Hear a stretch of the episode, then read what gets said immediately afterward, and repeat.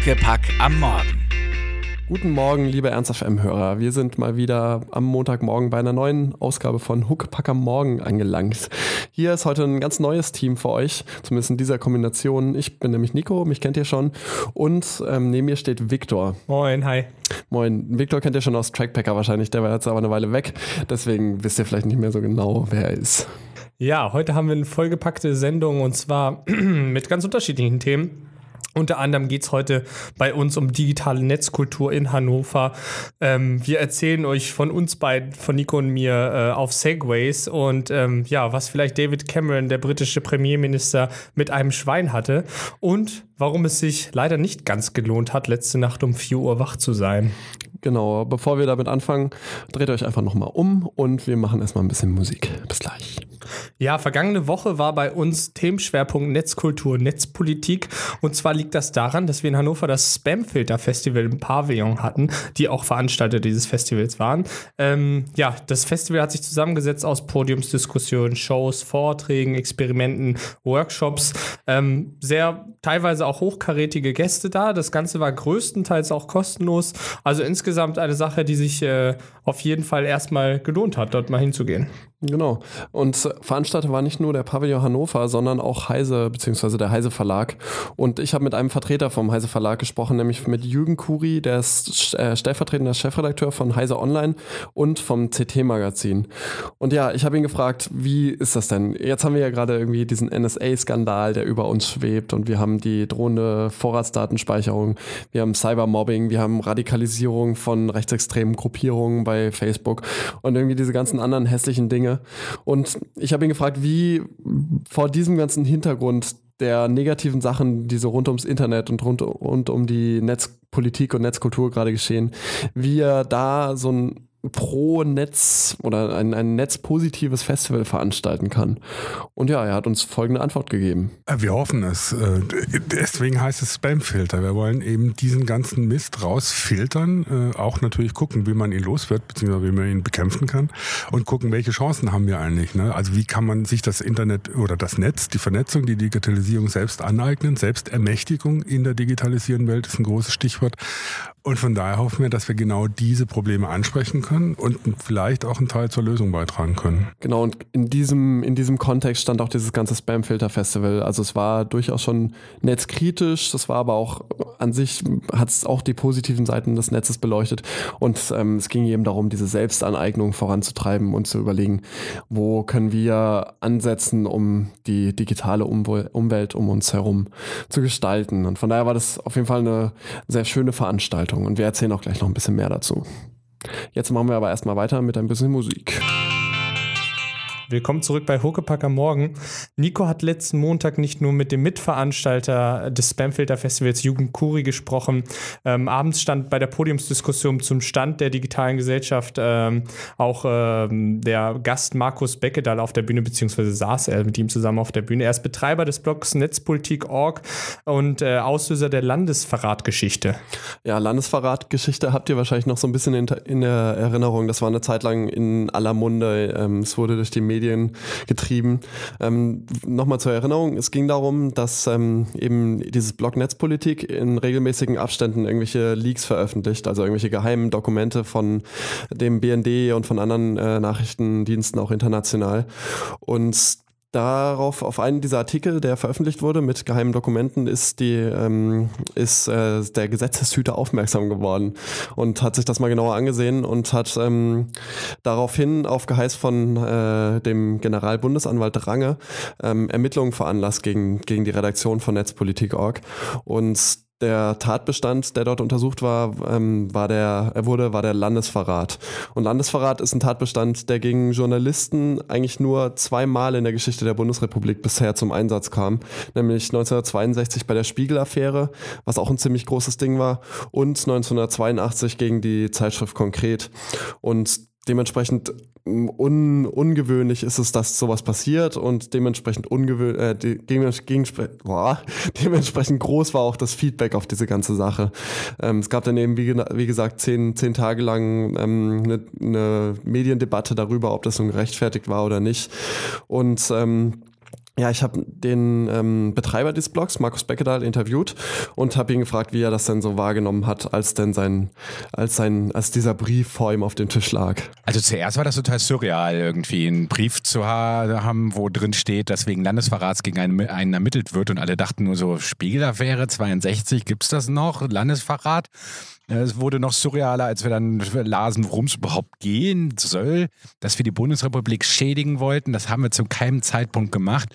Und am surrealsten wurde es eigentlich, als wir dann feststellten, dass theoretisch der Staat das ganze Antiterror-Überwachungsarsenal hätte gegen uns verwenden können und wir nur förmlich benachrichtigt worden sind, weil man Angst hatte, dass eine presserechtliche Verjährungsfrist eintritt. Und hätte man das einfach nicht beachtet, dann hätten wir vielleicht erst durch eine Hausdurchsuchung in unseren Redaktionsräumen und in unseren Privaträumen von diesen Ermittlungen erfahren. Und das wäre etwas gewesen, was wir uns eigentlich nur aus repressiven Staaten hätten vorstellen können. Ja, aus repressiven Staaten kann er sich das vorstellen. Also es ist wirklich eine, eine relativ heikle Geschichte gewesen. Und das war so heikel, dass der Bundesjustizminister Maas den Generalbundesanwalt Range, der, wie ich gerade gesagt habe, die Ermittlungen in Gange gebracht hat, Range in Gange, ähm, den hat er, hat er entlassen. Also er hat ihn in den vorzeitigen Ruhestand ähm, entlassen und das nur zehn Tage nach Bekanntwerden ähm, dieser ganzen Ermittlungen.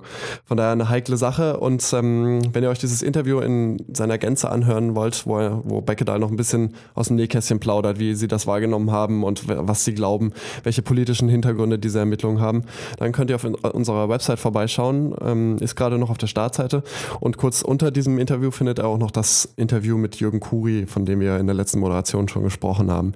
Jetzt fangen wir an mit dem nächsten Song ähm, und das ist Caches von den Folds. Victor und ich waren das ganze Wochenende im Einsatz für 1FM und für diese Sendung und haben uns vorbereitet. Und das, ähm, der erste Termin, den wir hatten, war Samstagabend. Da war nämlich beim Spamfilter Festival die, waren die Headliner da sozusagen. Das war das Zentrum für politische Schönheit, die dort ihre Gruppierung vorgestellt haben. Genau, Gruppierung, du hattest gerade schon ein bisschen Schwierigkeiten, das, äh, die zu definieren quasi.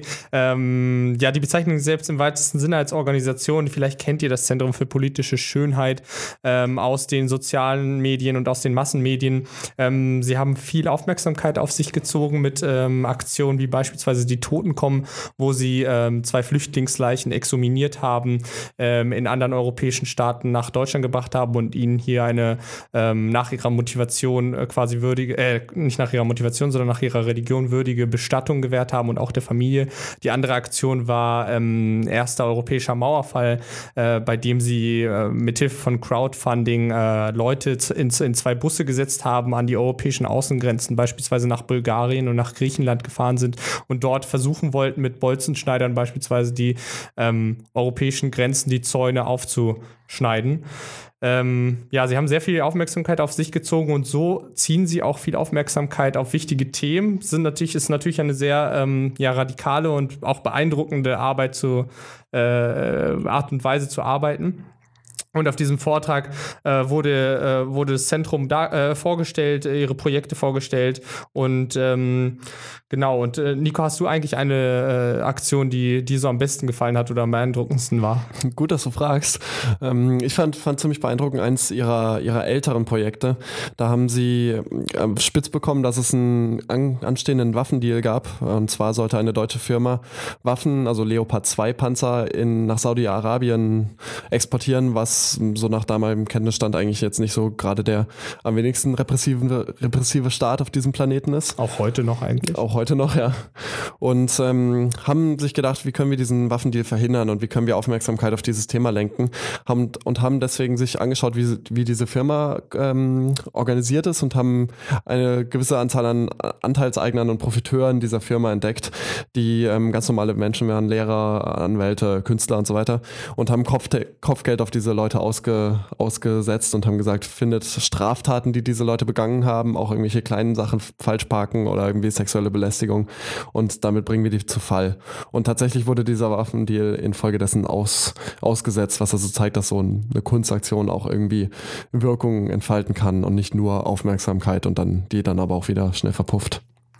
Genau, das, ähm, das der einzige, das einzige, der einzige Schwachpunkt dieses Vortrags war ein bisschen, dass wir ja viele dieser Inhalte eigentlich auch schon aus einem YouTube-Video kannten. ähm, wo eben die beiden ähm, Chefs, wer waren die beiden nochmal, Nico? Oder? Ja, genau, es war der, der, der Sprecher und der, der Chef sozusagen von dem ganzen genau. Laden. Die haben, die haben irgendwie ab, abgefahrene Namen, so Vorsitzender der Kampfgruppe oder sowas, Sturmtruppe. genau, und äh, uns waren die Inhalte schon größtenteils bekannt und die Referentin hat eben in, ähm, ja, in, in kleinen Teilen diese Präsentation abgeändert und auch ein paar neue Dinge vorgestellt. Ähm, ja, zufrieden waren wir aber nicht ganz hundertprozentig. Ähm, ihr ist natürlich auch nichts vorzuwerfen, aber es ist eine sehr äh, ja, radikale Art äh, zu arbeiten und deswegen muss man dort auch, glaube ich, wenn man sich der Öffentlichkeit gegenüber präsentiert, äh, eine, ja, eine Person haben mit felsenfest fundierten äh, Positionen einfach zu, zu deren Arbeit. Ja, ich glaube schon, dass sie, dass sie fundierte Position dazu hatte, aber man hat halt mitbekommen, dass sie so beim europäischen Mauerfall zum Beispiel jetzt nicht in der ersten Reihe dabei war, so im Planungsstab, sondern eben das so alles wahrgenommen hat und mitbekommen hat und vielleicht auch irgendwie hier und da geholfen hat. Aber ähm, sie saß dann halt da vorne und war manchmal, ne, konnte sie die Fragen nicht so beantworten, wie man sich das vielleicht gewünscht hätte. Genau. Naja, was man auf jeden Fall sagen oder festhalten kann, ist, dass äh, dieses Zentrum für politische Schönheit ähm, die Blicke der Journalisten vor allem auf sich zieht und natürlich auch äh, der Öffentlichkeit und äh, was man, glaube ich, auch auf jeden Fall sagen kann, ist, dass äh, sie gute Anwälte haben, weil eben deren Aktionen am Rande der Legalität stattfinden. Und die sind auch nötig wahrscheinlich. genau. Ja, und jetzt geht's weiter mit ähm, äh, Kissogram von The Deserter. Das war Helikopter von Block Party. Und wir schließen das Thema Spamfilter Festival und ähm, digitale Netzpolitik gleich ab, aber einen haben wir noch. Und zwar gab es Neuigkeiten im Bereich des NSA-Untersuchungsausschusses. Ähm, Nochmal einen Schritt zurück. Ähm, NSA, der NSA-Skandal wurde ja ausgelöst von den Leaks von Edward Snowden, ähm, der eben diesen ganzen Überwachungsmorast ähm, aufgedeckt hat. Und ähm, nach, dessen, ähm, nach dessen Aussage ist eben die NSA, also der US-amerikanische amerikanische Geheimdienst so der größte Übeltäter, was die Überwachung der Bevölkerung eingeht, an, äh, angeht. Und um dieses ganze, ähm, äh, diese ganze Geschichte aufzuklären, wurde im Deutschen Bundestag ein Untersuchungsausschuss eingerichtet. Und so ein Untersuchungsausschuss Ausschuss ist eben ein Instrument, der ähm, Sachverhalte aufklärt und der ist mit Sonderrechten ausgestattet, also Vernehmung von Zeugen, Akteneinsicht, ähm, solche Sachen. Und auch dieser NSA-Untersuchungsausschuss könnte das machen, war aber immer wieder so ein bisschen in der Kritik wegen seiner mangelnden Durchsetzungsfähigkeit. Hat zum Beispiel bis heute Edward Snowden nicht als Zeugen vorgeladen. Ähm, aber er hat jetzt doch mal wieder was herausgefunden. Und zwar war letzte Woche der anonyme Zeuge K.M. Ähm, vor Ort und hat berichtet, dass in ähm, Folge der Umstellung des Mailprogramms beim BND aus Versehen irgendwie Mails aus einem halben Jahr verloren gegangen sind. Ähm, kann ja mal passieren, ist vor allem deswegen kritisch, weil seit Anfang 2014 ein Löschverbot gilt beim BND, ähm, um eben diesem Untersuchungsausschuss zu, ermöglich zu ermöglichen, aufzuklären, was da genau, was da genau vorgefallen ist, inwieweit der BND dem der NSA hilft, ähm, deutsche Bürger und internationale Bürger auszuspionieren. Und das ist natürlich schwierig, wenn die, wenn die Daten weg sind, wenn die Mails weg sind, die irgendwie darüber Auskunft geben können, was da, was da vor sich gegangen ist. Ähm, das steht aber in einer langen langen Tradition, so dieses ganze Datengelösche und Aktenver diese ganze Aktenvernichtung in, äh, deutschen, in deutschen Behörden. So ist ja auch zum Beispiel beim NSU-Skandal, also diesem Skandal, wo Neonazis über Jahre hinweg durch die Republik äh, mordend unterwegs waren ähm, und dabei vollkommen unbescholten weggekommen sind über Jahre hinweg. Da wurden ebenfalls beim Verfassungsschutz unter mysteriösen Umständen Akten vernichtet. Also kann wohl zusammenfassen, dass so der Sumpf der der deutschen Geheimdienste noch alles andere als trockengelegt wurde. Und die weiteren Ergebnisse des Untersuchungsausschusses bleiben natürlich abzuwarten in der Zukunft. Ja, genug äh, vom, von NSA und der ganzen Netzpolitik. Jetzt ähm, kommt wieder ein bisschen Musik und zwar My Little Brother von Art Brü. Willkommen zurück bei Huckepack am Morgen mit Nico und Viktor. Wir hoffen, dass es euch schon ein bisschen besser geht, so früh am Morgen und an solch einem nebligen Morgen. Äh, ja, wir kommen weg von der Politik und zur Abwechslung mal äh, zu News aus dem echten Leben. Ähm, ein traurig, äh, erfreudiger, aber irgendwie dann trotzdem noch trauriger Fall. Und zwar äh, geht es um die vermisste Frau aus Braunschweig. Vielleicht habt ihr es mitbekommen. Petra P. verschwand vor 31 Jahren, 1984, im Alter von 24 Jahren in Braunschweig. Sie war dort Informatikstudentin. Und ähm, ja, ist ja klar, die dortige Polizei ermittelte natürlich, als der kleine Bruder dann irgendwann gesagt hat, dass ähm, die große Schwester fehlt. Sie sollte sich nämlich um den kleinen Bruder kümmern, als die Eltern im Urlaub waren. Sie kam aber irgendwann einfach nicht nach Hause. Die Polizei hat ermittelt, sie hat Suchaktionen gestartet. Ähm, ich glaube, in den folgenden Jahren gab es auch sogar äh, ja, große Aufklär, umfangreiche Aufklärungsarbeit äh, durch äh, die Sendung, ZDF-Sendung Aktezeichen XY ungelöst. Alles das blieb erfolglos und ähm, ja, und man ging irgendwie von Mord aus. Warum ging man von Mord aus? Ähm, deshalb, weil ähm, Jahr zuvor in der Nähe von Wolfsburg und zwar an der Haltestelle, an der Petra P. das letzte Mal äh, gesehen wurde oder äh, wo eben das letzte Mal davon äh, ja, Beweis besteht, dass sie dort war. Ähm, in der Nähe dieser Haltestelle wurde ein totes Mädchen gefunden ähm, und der Täter wurde auch äh, gefasst. Und dieser Täter hat ähm, erstmal gesagt, dass er auch die Tat äh, an äh, Petra P. ja, vollzogen hat da fragt man sich irgendwie natürlich, warum äh, macht der Täter das?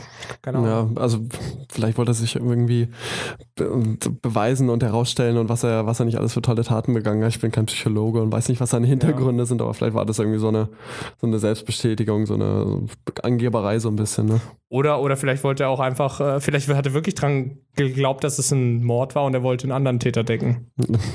oh ja, das wäre dann nur so die CSI-Variante, ne? Die solidarische unter den Tätern. ja. ja, Moral quasi. Naja, jedenfalls wurde sie dann, obwohl der Täter das in den Jahren darauf dann doch wieder äh, widerrufen hat, diese Aussage, wurde sie 1989 äh, für tot erklärt. Und ähm, genau, ähm, der, ähm, sorry, jetzt bin ich gerade ganz raus. Nee, der Täter hatte widerrufen, aber das war egal, weil sie eben so lange gefehlt hat und sie wurde für, für tot erklärt. Jetzt, Ende dieser Woche, wurde ihre Identität bestätigt und zwar in Düsseldorf. Ähm, dort äh, wurde sie nämlich als Zeugin bei einem ähm, ja, Wohnungseinbruch vernommen und sie hat bei dieser Zeugenaussage ihre echten Personalien angegeben. Und äh, was natürlich ein bisschen überraschend ist, weil sie jetzt 31 Jahre so unterm Radar gelebt hat. Die Polizei aus Braunschweig hat ihre Identität bestätigt ähm, und sich natürlich auch gefragt, warum war sie äh, 31 Jahre äh, ohne Kontakt zu irgendwem, also in, äh, im Sinne von äh, ja quasi Personalien angeben, ohne Kontakt zu ihrer Familie auch. Man wusste nicht, dass sie existiert. Sie war wie gesagt für tot erklärt. Jetzt muss sie wieder für lebend erklärt werden. Eigentlich ganz witzig. Kannst du dir vorstellen, so irgendwie unterm Radar zu leben? Weil, also so häufig im Alltag muss man irgendwie seine Personalien irgendwo angeben oder ja, man hat ja auch soziale Kontakte. Ja, ich weiß nicht, es kommt irgendwie auf die Motivation an. Ne? Man weiß noch nichts über die Hintergründe, ne? warum nee, sie das gemacht hat. Da will sie auch keine Auskunft zu geben und äh, sie will auch weiterhin äh, ja, abgeschieden von der Öffentlichkeit und von ihrer Familie bleiben. Hm, da muss ja da wahrscheinlich irgendwas vorgefallen sein, was sie, was sie zu diesem Schritt veranlasst hat. Aber ich kann mir trotzdem kaum vorstellen, dass es, dass es möglich ist überhaupt, weil ständig, äh, es läuft doch alle paar Jahre der Perso ab so und dann läuft man ohne Perso rum. Das ja. ist schon mal irgendwie das erste Problem. Dann kannst du nicht reisen, du kannst, kannst ja nichts, äh, nichts so machen, was irgendwie nicht in deinen eigenen vier Wänden stattfindet genau, fast. Ja. Man kann nicht mal eine Morningshow moderieren, ohne dass gleich, dass die Polizei gleich aufmerksam wird. Ja, und das Ganze auch noch in Zeiten von NSA. Ein ganz überraschender Fall. Wir freuen uns, dass sie trotzdem noch am Leben ist. Und jetzt geht's erstmal weiter mit äh, Maybelline von den Baby Shambles aus? Ich habe es gerade eben schon gesagt, Victor und ich waren das ganze Woche im Dienste von Huckepacker Morgen unterwegs und haben recherchiert. Und einen Termin, den wir ebenfalls noch hatten, der wirklich sehr anstrengend und sehr langwierig war, war unsere Segway-Tour. Und zwar am Montag. Und ja, wir haben uns gedacht, wir müssen uns mal auf diese Segway stellen. Und ähm, da Victor zufälligerweise einen Gutschein bekommen, äh, bekommen hat von seinem Bruder, Danke nochmal an den. Danke nochmal an den. Ich bedanke mich auch.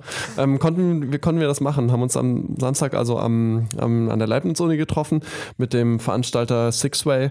Und ja, dann ging es nach einer kurzen Einführung los und dann sind wir so richtig uncool mit, mit Helm und also ich hatte zumindest einen Helm auf, Victor nicht, der Raudi. Und dann sind wir also durch die Stadt gejuckelt und ja, haben nebenbei noch was über Kunst erfahren. Ich habe auf, den, hab auf den Moment gewartet, wo die Veranstalter sagen, so, jetzt verteilen wir die Helme, weil in diesem Ding, das man da auch unterschrieben hat. Da stand ja, man soll einen Helm tragen, nicht man muss einen Helm tragen. Und ich dachte aber, ja, ist okay, trage ich schon. Ich mache mich ja eh zum Affen.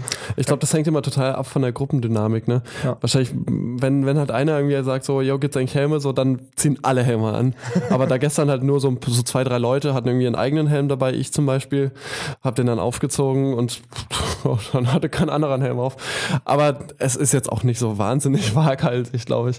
Es hat einfach mega Spaß gemacht, man lernt es total schnell, man stellt sich irgendwie drauf und ähm, lehnt sich nach vorne und dann fährt man halt los und man probiert dann so ein bisschen rum und lehnt sich nach hinten und lenkt irgendwie mal nach rechts und links und stellt fest, dass man, wenn man steht, einfach sich im Kreis drehen kann und das ist irgendwie total lustig. Und das für mich Überraschende war, dass, ähm, dass man wirklich nicht den Lenker nach vorne und hinten lenkt, sondern dass man das wirklich alles mit dem Körper macht und der Lenker bleibt starr an einer Stelle stehen. Außer eben, wenn man zu den Seiten will, dann beugt man ihn nach links oder nach rechts. Aber ähm, ja, das macht man alles mit dem Körper und diese Dinger sind unglaublich sensibel. Also die stellen alles fest, was, was du mit deinen Füßen machst und äh, fand ich überraschend. Mhm, Aber trotzdem sind sie ja also total stabil. Man steht ja irgendwie auf zwei Reifen, die so nebeneinander stehen und die balancieren die ganze Zeit das aus. Wenn es irgendwie, wenn man ein bisschen nach vorne geht, dann rollen sie eben vorwärts. Wenn man irgendwie ein bisschen nach hinten kippt, dann kann man sogar rückwärts fahren. Und ähm, das, was du eben meinst, ist total sensibel, aber ich kann mich da halt auch irgendwie mit ein, so einbeinig draufstellen. Ich kann da drauf rumhampeln, ohne dass die Dinger umfallen oder so. Ja. Also man kann ziemlich viel Unfug treiben. Und das ist irgendwie, ist irgendwie schon geil, ne? Und sind ja auch mm, relativ schnell so, 20 km/h sind die gedrosselt in, in Deutschland. Und das hat Spaß gemacht. Aber was ein Problem ist an Segways, ist leider der katastrophal uncoole Ruf. Man sieht irgendwie die Touri-Gruppen, die so äh, zehn Leute hintereinander so in, in Reihe und Glied mit diesen Teilen durch die Gegend fahren und sich irgendwelche Gebäude anschauen und ihren Helm, ihre Helme und ihre Warnwesten anhaben. Und das ist einfach das ist eine Katastrophe. Und allen, denen ich erzählt habe, dass ich das mache, waren so, ey, Alter, alter Segway-Tour ohne Scheiß so. Das kann man, kann man einfach nicht bringen als Mensch, der irgendwie ein bisschen Geschmack hat.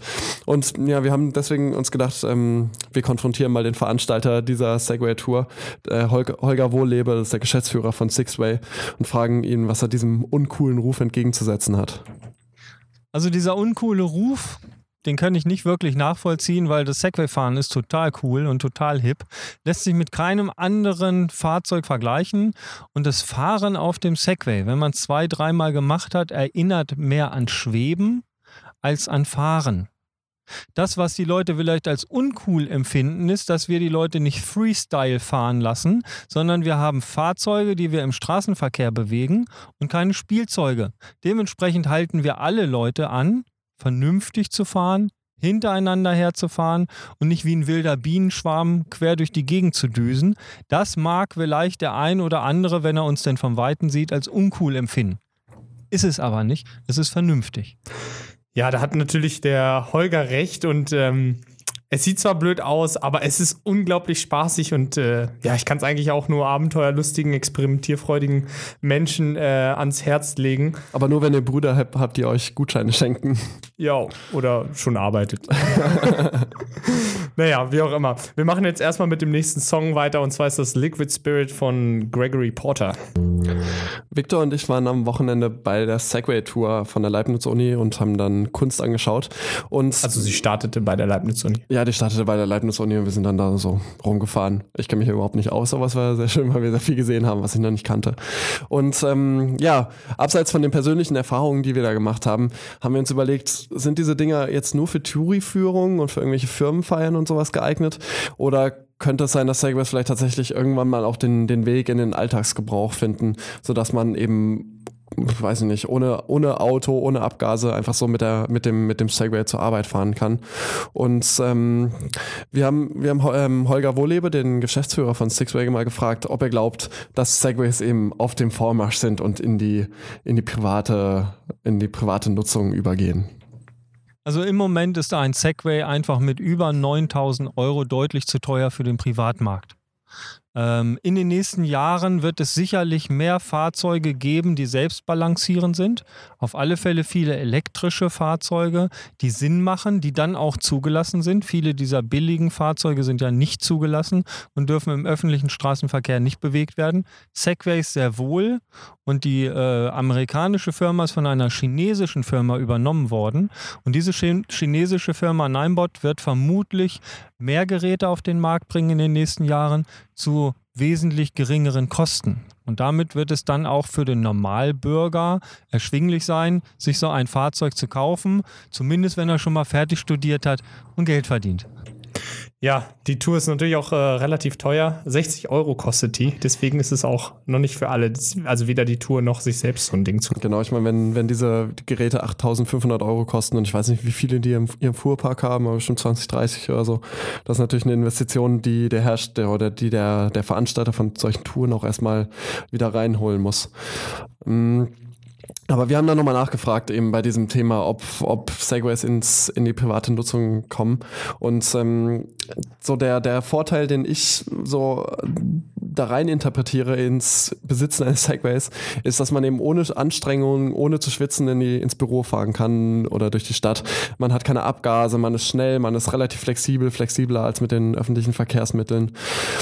Aber wenn man sich mal überlegt, eigentlich haben wir das ja schon, es gibt ja heute schon E-Bikes, die schon viel weiter so sind in der, in der, ähm, in, in der Verbreitung. Und, und auch schmaler.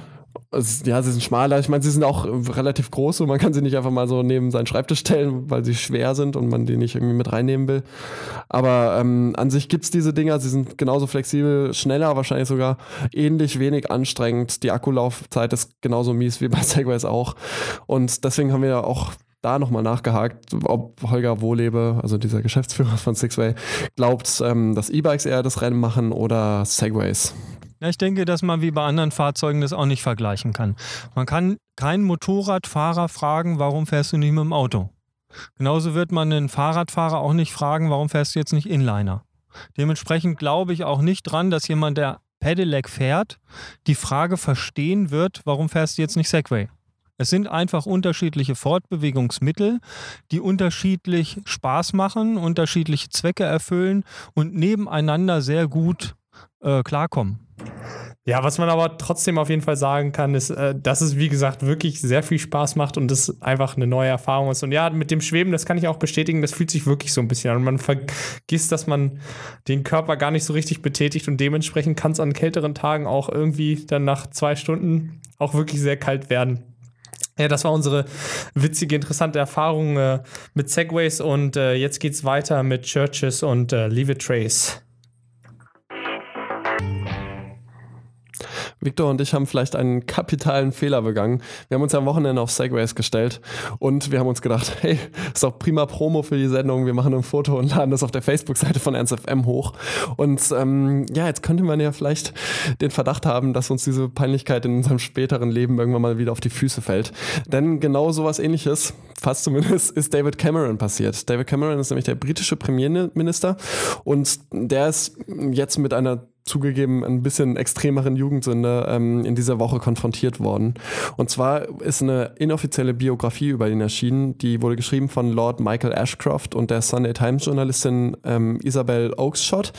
Und naja, darin kommt Cameron nicht besonders gut weg, deswegen ist es auch eine inoffizielle Biografie, also er hat das nicht irgendwie autorisiert oder so. Und ja, in dieser Biografie wird eben von seiner Mitgliedschaft berichtet in diversen Studentenclubs im Dunstkreis der, der Oxfordschen Oberschicht. Und ähm, ja, da wird dem Drogenkonsum angedichtet. Zum Beispiel sei er angeblich Mitglied im Bullington Club gewesen. Und dieser äh, Bullington Club ist ziemlich berüchtigt dafür, dass die Mitglieder eben reiche Oberschicht sind, arme Menschen verachten und sich ähm, in erster Linie dazu treffen, sich schnell zu betrinken und dann die Einrichtung der Kneipe zu zertrümmern. Ja, in dem Kontext ist es, äh, kann ich auch kurz einen Film empfehlen, und zwar The Riot Club. Vielleicht habt ihr davon gehört, 2014 kam der raus. Der thematisiert auch die, diese Oberschichten-Clubs in Großbritannien, die häufig wohl dazu, dafür sorgen sollen, dass äh, auch die Mitglieder dieser Clubs eben in die hohen gesellschaftlichen Positionen äh, gelangen. So eine ähnliche Tradition gibt es auch an, an US, US-amerikanischen Elite-Universitäten. Zum Beispiel sieht man im Film The Social Network auch ganz gut diese, diese, diese Studentenclubs, ähm, die eben zeigen, was das für eine komische Oberschicht ist, die da unterwegs ist. Und naja, aber das ist jetzt noch der harmlosere Vorwurf, der ihm gemacht wurde, ähm, David Cameron in, in diesem Buch, in dieser Biografie. Ähm, schwerwiegender und irgendwie auch lustiger ist der, ähm, der, folgende, der folgende Vorwurf. Und zwar haben die Autoren des Buchs geschrieben, dass David Cameron im, im Rahmen des Aufnahmerituals in den, in den Dining Club Piers Gaveston ähm, wohl delikate Körperteile in das Maul eines toten Schweins versenkt habe. Und das ist natürlich kritisch für so einen Premierminister. Es gibt angeblich sogar ein Foto von der Sache, das bisher nicht veröffentlicht wurde. Vielleicht Gott sei Dank.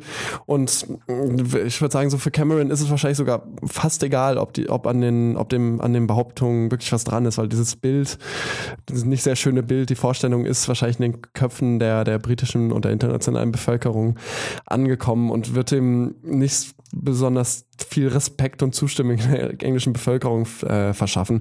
Genauso auch seine, seine ganze Zugehörigkeit zur, zu diesen, diesen elitären Clubs. Das ist einfach irgendwie was, was so sehr, also er wurde halt distanz, äh, wohl sozialisiert in so einer sehr vom Pöbel distanzierten Oberschicht. Und das ist natürlich für einen Premierminister, der auch irgendwie fürs Volk spricht, nicht so die, die schönste Angelegenheit. Naja, trotzdem ganz gut für ihn, dass die Wahlen ja im Mai waren in Großbritannien und die Tories sind, wie wir alle wissen, immer noch an der Macht. Von daher hat das jetzt erstmal keine Auswirkungen auf die Wahlen gehabt und ob es auf die nächsten äh, Wahlen noch Auswirkungen geben haben wird, das werden wir dann sehen. Mhm. Ich finde es trotzdem so interessant, dass wir irgendwie, also selbst, also wenn das nicht stimmt, dann war das einfach total der, der Medienkuh, der da gegen ihn gefahren wurde. Man, man diskutiert, ob das vielleicht ein Racheakt war, weil es da schon vorher zwischen, zwischen diesen beiden, ähm, also zwischen dem Autor und David Cameron ähm, Verstrickungen und Auseinandersetzungen gab. Und falls es ein Racheakt war, war es ein richtig, richtig, äh, richtig ausgefuchster sozusagen, weil David Cameron wird ja irgendwie jetzt total in die doofe Situation gebracht, dass er das irgendwie dementieren muss oder er muss schweigen, aber er, also egal was er sagt, er kommt nicht gut bei weg, selbst wenn es nicht stimmt. Und das ist schon eine schwierige Sache. Ja, man kann auf jeden Fall auch die Zusammenarbeit mit der Sunday Times Journalistin hinterfragen, weil bekannt für, die bekannt sind für ihre ähm, ja, parteiunterstützenden, also eben nur eine Partei unterstützenden, je nachdem, wie gerade die äh, gesamtgesellschaftliche Stimmung ist. Äh, Politik dieser mhm. Zeitung. Und die ja auch generell nicht gerade für ihre, ihre ähm, journalistischen, ordentlichen Methoden bekannt ist, diese Zeitung. Ja, von daher sind wir vielleicht aber mit unseren Segways noch einigermaßen auf der sicheren Seite. Wir haben nichts in tote Schweine gesteckt und ähm, ja, ich denke, wir sind auch ganz uns, froh darüber. Wir, wir, können uns beruhigen. So, genau. Und jetzt äh, spielen wir euch Johnny Flynn mit After Elliot. Da sind wir wieder zurück bei Okapaka Morgen mit Victor und mir, Nico. Und ja, ich habe am Wochenende irgendwie so mit einem, mit einem Auge gelesen, sagt man so nicht, ne? Mit einem Auge gelesen, dass irgendwie in Spanien irgendwas los war, dass ähm, da gewählt wurde in Katalonien und aber so richtig habe ich mich damit nicht beschäftigt, weil ich wusste, dass Victor sich damit beschäftigen würde. Der ist nämlich der Profi, der war ein halbes Jahr im Auslandssemester in Spanien und berichtet mir jetzt hoffentlich, was da vor sich gegangen ist am Wochenende. Ja, das ist ganz richtig. Gut, dass du es ansprichst. Und zwar ähm, war es so, dass wir Region, also es Regionalparlamentswahlen in Spanien gab, und zwar in der Region Katalonien. Und erstmal klingt das okay. Was würde es mich interessieren, wenn ich in einem anderen Land lebe und Landtagswahlen hier irgendwo in Deutschland sind? So sind die nämlich zu vergleichen. Das sind Landtagswahlen quasi. Ähm, ja, es ist deswegen sehr wichtig und irgendwie auch ein Einzelfall, weil ähm, diese Regionalwahl, Regionalparlamentswahlen darüber entscheiden werden oder man erstmal sagt, darüber entscheiden, ob ähm, Katalonien jetzt wirklich den äh, Schritt in die, in die Unabhängigkeit wagen wird oder nicht. Ähm, und zwar äh, gibt es seit Jahren schon Bestrebungen in Katalonien unabhängig zu werden. Und ähm, ja, es ist auch herausgekommen, dass die ähm, Unabhängigkeitsparteien bzw. ihr Zusammenschluss ähm, gestern die äh, Mehrheit gewonnen hat. Und das Ganze unter dem ähm, Anführer äh, Arthur Mass. Ähm, der nämlich äh, momentan katalanischer Ministerpräsident ist und auch wichtigster und ja, bekanntester und höchst positionierter ähm, Befürworter der Unabhängigkeit Kataloniens.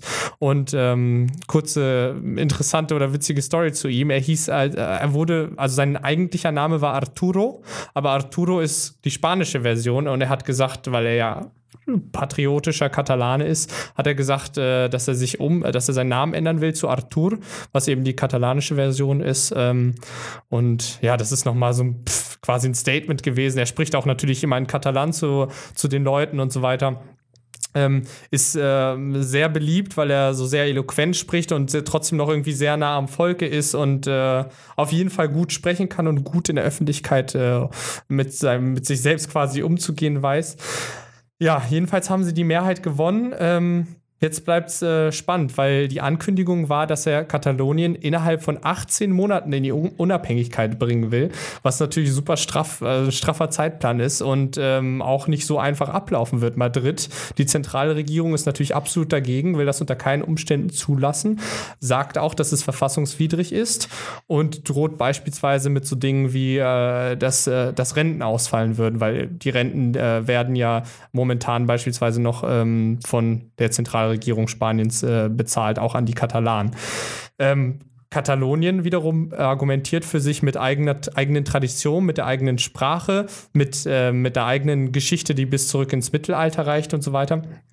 Und vor allem argumentiert sie auch mit der ähm, stärksten, äh, mit der wirtschaftsstärksten, als, als wirtschaftsstärkste Region Spaniens. Und zwar trägt sie, ähm, äh, trägt sie ein Fünftel der Wirtschaftsleistung Spaniens bei und beheimatet äh, 7,5 Millionen äh, Menschen in Spanien, also 16 Prozent.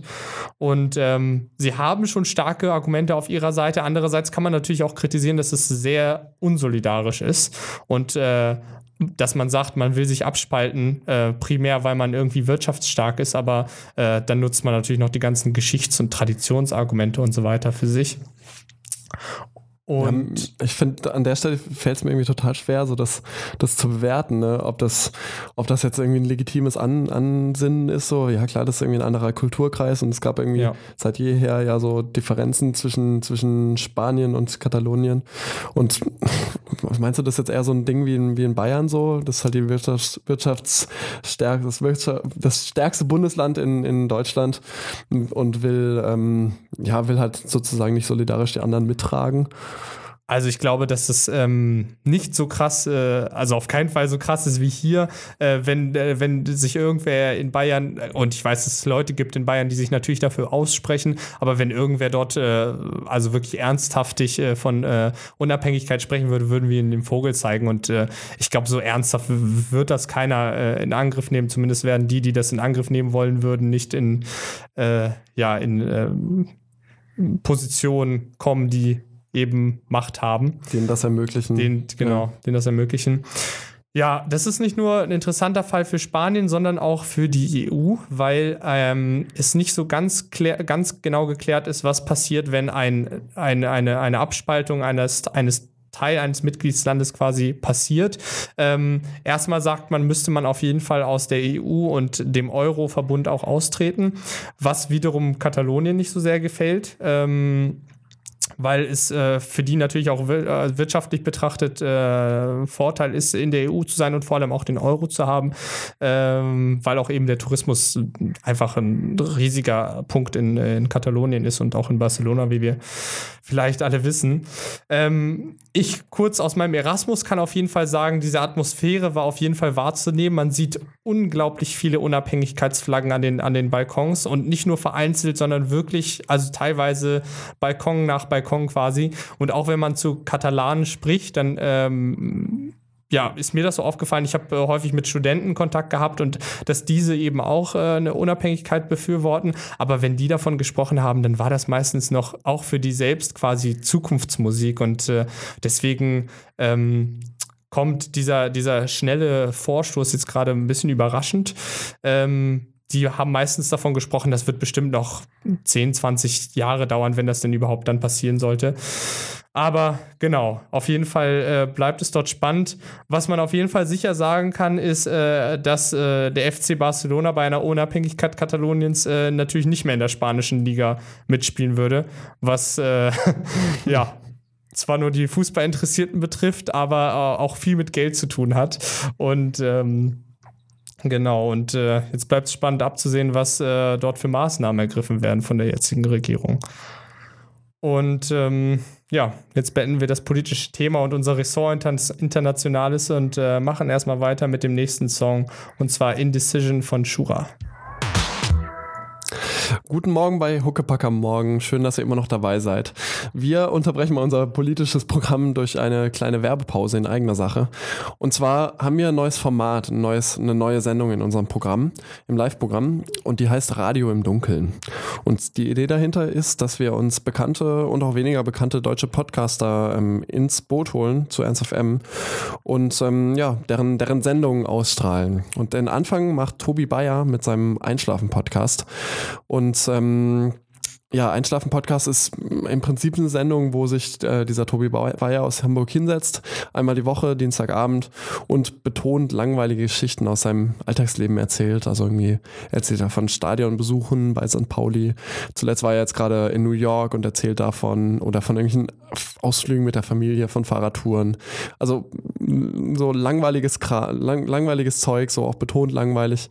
Und das ist gewollt, denn es soll einschläfernd wirken. Ihr könnt euch das anhören und euch in den Schlaf einlullen lassen, wie früher eure Eltern euch vielleicht irgendwelche guten Nachtgeschichten erzählt haben. Und je langweiliger die sind, desto schneller schlaft ihr natürlich aus, äh, ein. Ja, und deswegen probiert es mal aus. Die nächste Sendung läuft morgen Nacht und zwar ähm, um 3 Uhr, also mitten in der Nacht. Ihr müsst schon ein bisschen Durchhaltevermögen haben, um dann einschlafen zu können.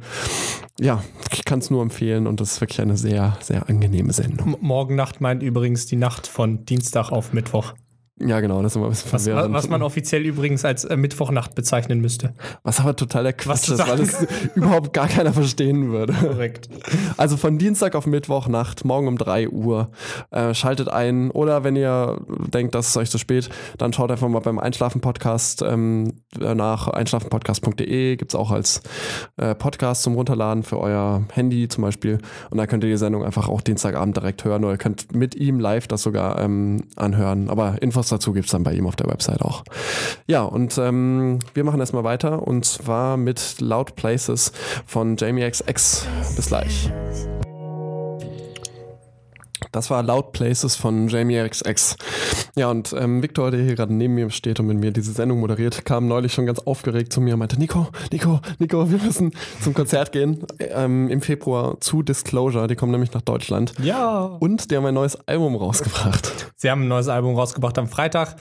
Das für mich persönlich musikalische Highlight des Jahres natürlich. Jetzt werden viele musikbegeisterte Was mit Bull Bilderbuch, sah.